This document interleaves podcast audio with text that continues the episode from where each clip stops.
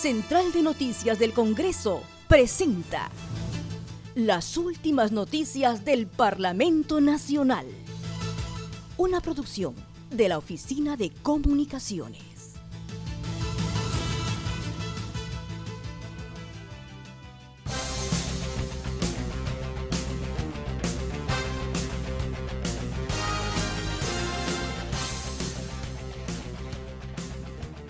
¿Cómo están? Les saluda Raquel Salazar. Hoy es 27 de enero y estas son las principales noticias del Congreso de la República.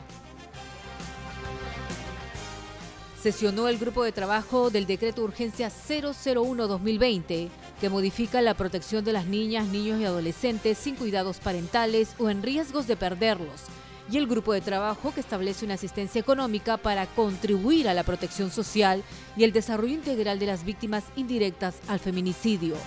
Su coordinadora, Indira Wilka, indicó que la norma tiene como objetivo fortalecer la labor de las demunas cuando exista riesgo de abandono a un menor de edad. También busca que los menores ya no sean albergados en el INAVIF, sino que puedan estar con sus familiares como tíos, abuelos, entre otros. Respecto al decreto de urgencia 005-2020 señala que los hijos de víctimas de feminicidio recibirán 300 soles por cada dos meses hasta que cumplan los 18 años o concluyan estudios superiores. Uno tiene que ver con una modificación a una norma que ya existía sobre niños o menores sin cuidados de sus padres, o sea, lo que se llamaba antes en estado de abandono y lo que se está haciendo es eh, fortalecer el trabajo que tienen las demunas en este ámbito. ¿no? El Ministerio de la Mujer es el interrector, digamos, para definir cuándo un niño está en una situación de abandono.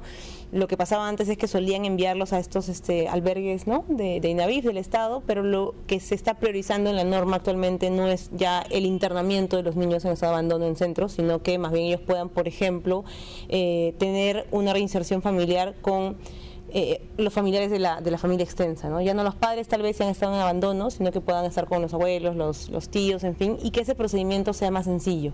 Antes era un poco engorroso porque tenía que pasar esto a un juzgado, tenía que pasar al ministerio, era una especie de, trámites burocráticos y se está fortaleciendo eso, se le está dando, por ejemplo, más competencia a la DEMUNA para que la DEMUNA pueda ya ir advirtiendo que hay un riesgo de un menor cuando está en una situación de, abandono posible ¿no? y, y, frente a ello tomar acciones. ¿no? Entonces esa es una primera cosa que se ha examinado en, esta, en ese grupo de trabajo.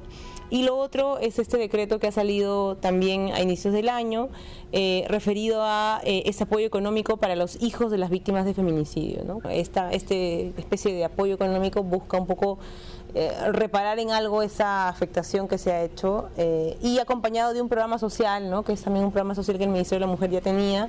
Criterio discrecional, la verdad que tampoco es un monto muy alto, por lo que han referido hoy día las, las representantes del Ministerio de la Mujer son 300 soles bimestral, o sea que esos 300 soles son por dos meses, por cada víctima de manera individual.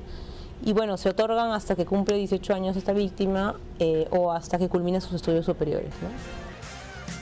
A la reunión asistió la directora de la Dirección General contra la Violencia de Género, Daniela Viteri Custodio, quien sostuvo que el 68% recibe algún tipo de tratamiento y el 31,68% no recibe ninguna asistencia terapéutica. En otro momento dijo que se está creando un registro para los hijos de personas que han sido víctimas de feminicidio. Eh, asimismo, otro de los factores que se han tomado en cuenta es que a un año de la implementación de la estrategia Te Acompañamos, hemos podido verificar cuál es la situación y las necesidades de estos niños, niñas y adolescentes. En efecto, la, data estadística del programa Aurora revela que solamente el 22% de niños, niñas y adolescentes cuya madre ha sido asesinada como consecuencia de un feminicidio reciben psicoterapia. El 46% de estos niños y niñas solamente reciben asistencia psicológica y un 31.68% no reciben ningún tipo de atención psicológica eh, ante su situación. Entonces, eh, a continuación voy a detallar algunas de las características de este decreto de urgencia. Finalmente, estamos creando un registro de beneficiarios y beneficiarias a través del, cual vamos a poder hacer seguimiento al, al, digamos, al monto y su utilización en beneficio de las víctimas indirectas de feminicidio. En otras noticias, este domingo 26 de enero los peruanos efectuaron su derecho al sufragio para elegir a los 130 congresistas que nos representarán. Aún no se tiene la totalidad de las actas procesadas, de acuerdo a los últimos reportes de la OMPE.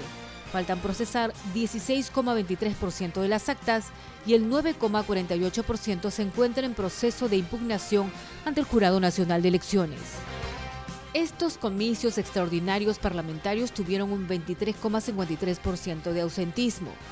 Las multas por omisión oscilan entre los 86 y 21,50 soles.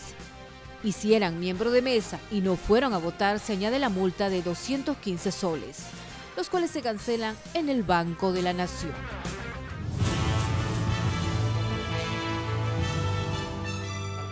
Central de Noticias del Congreso presentó las últimas noticias del Parlamento Nacional.